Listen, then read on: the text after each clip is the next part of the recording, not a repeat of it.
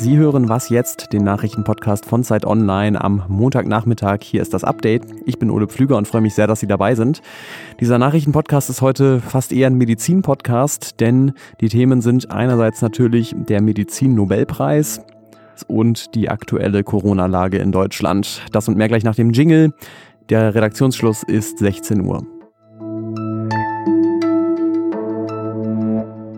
Dieses Virus ist ein globales Gesundheitsproblem. Dieser Satz stand heute Mittag in einer Meldung bei uns auf Zeit Online und in der Regel ist ja meistens SARS-CoV-2 gemeint, wenn so ein Satz fällt. Heute aber nicht, denn heute geht es um Hepatitis C.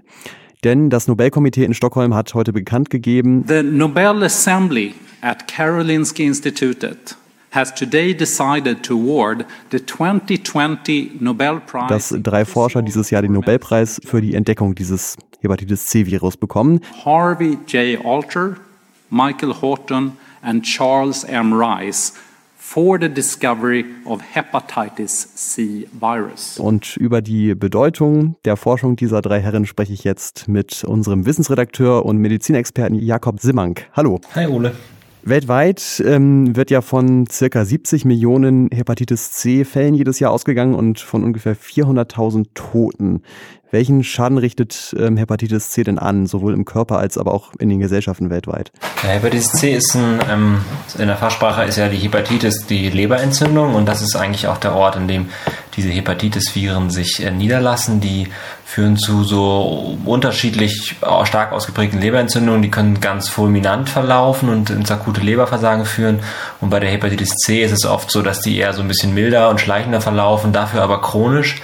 Und das sind so chronische Entzündungen, die letztlich dazu führen, dass die Leber komplett kaputt geht, zu, zu so einer sogenannten Zirrhose, ähm, wo dann das einzige therapeutische Mittel eine Lebertransplantation ist, was ja weltweit an vielen Stellen gar nicht möglich ist.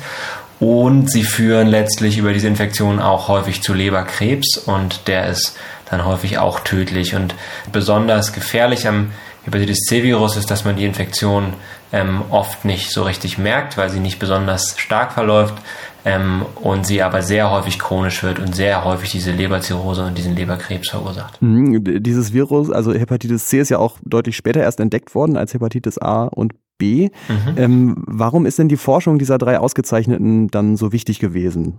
Man hat äh, Hepatitis B und A früher entdeckt. Hepatitis A wird ja vor allem so über schmutziges Wasser und äh, Lebensmittel übertragen und Hepatitis B, genau wie Hepatitis C, über Blutprodukte, über schmutzige Nadeln, bei sexuellem Kontakt und so weiter. Und man hat dann angefangen, die Blutkonserven, die man ähm, schwer kranken äh, Menschen gegeben hat, auf Hepatitis B zu screenen und hat dann festgestellt, ähm, es gibt zwar weniger Leberentzündungen bei den Menschen, die diese Blutkonserven bekommen, aber nicht wirklich, also 20 Prozent weniger. Es ist nicht so, dass dann plötzlich keine Leberentzündungen mehr auftauchen. Und da hat man nach einem weiteren Erreger gesucht und hat dann das Hepatitis C-Virus ausgemacht.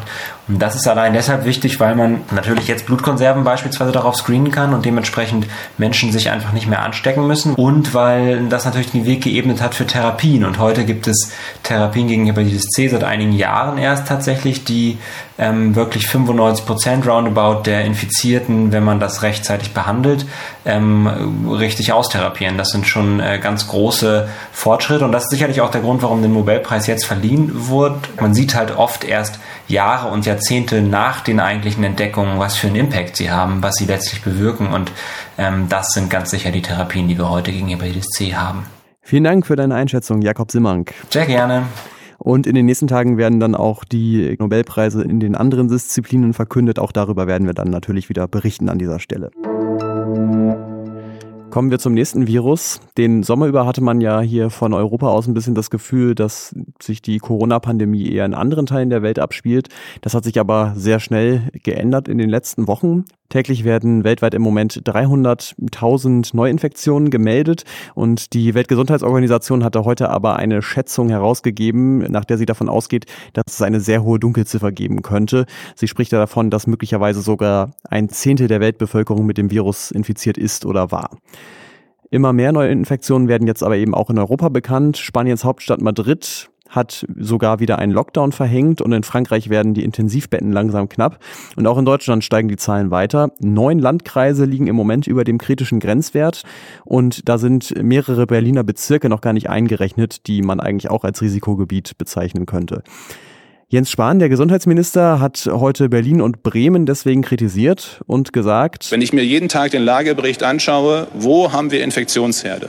Dann sind das alles Bereiche, für die es schon Regeln gibt. Es liegt nicht an zu wenig Regeln. Es liegt eher an der Frage, wo werden welche Regeln durchgesetzt. Und heute Vormittag hat dann eben die Bundeskanzlerin Spahn und weitere Minister im Corona-Kabinett beraten, wie es jetzt weitergehen soll. Konkrete Beschlüsse hat es da jetzt noch nicht gegeben, die werden erst nächste Woche gefällt, aber der Regierungssprecher Steffen Seibert hat schon mal angedeutet, in welche Richtung es gehen soll. Der wichtigste Punkt dabei ist wahrscheinlich, dass sich die Quarantänebestimmungen in Zukunft nach der Einreise etwas ändern sollen.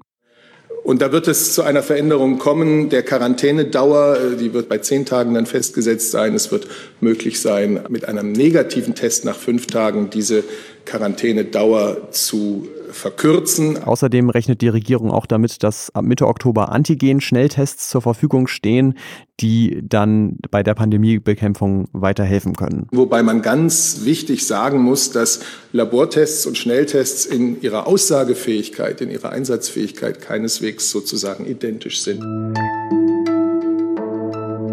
Was noch? Also mit den Dinosauriern, das ist ja so eine Sache. Einerseits sind die seit 65 Millionen Jahren ausgestorben und wahrscheinlich wegen eines Asteroideneinschlags. Andererseits laufen dann doch manchmal irgendwo welche rum. Zum Beispiel der Ganosaurus. Das ist das Maskottchen von der englischen Erstliga-Fußballmannschaft Arsenal London beziehungsweise war das Maskottchen, denn Arsenal muss jetzt Geld sparen wegen der Corona-Krise, Spiele ohne Zuschauer und so weiter und streicht deswegen 55 Stellen, unter anderem auch die von Jerry Quee.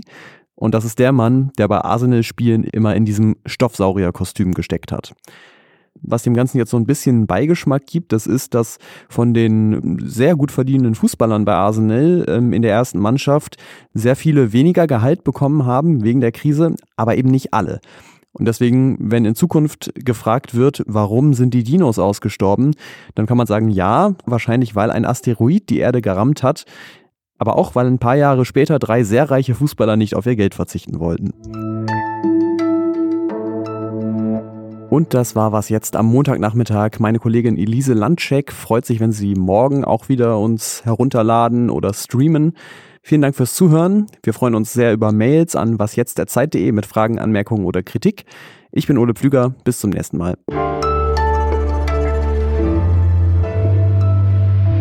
Michael Houghton spricht man, glaube ich, aus, ne? Ich hab's mir Horton. Horton, Horton, genau. Ich habe es mir eben nochmal angehört und jetzt doch wieder vergessen.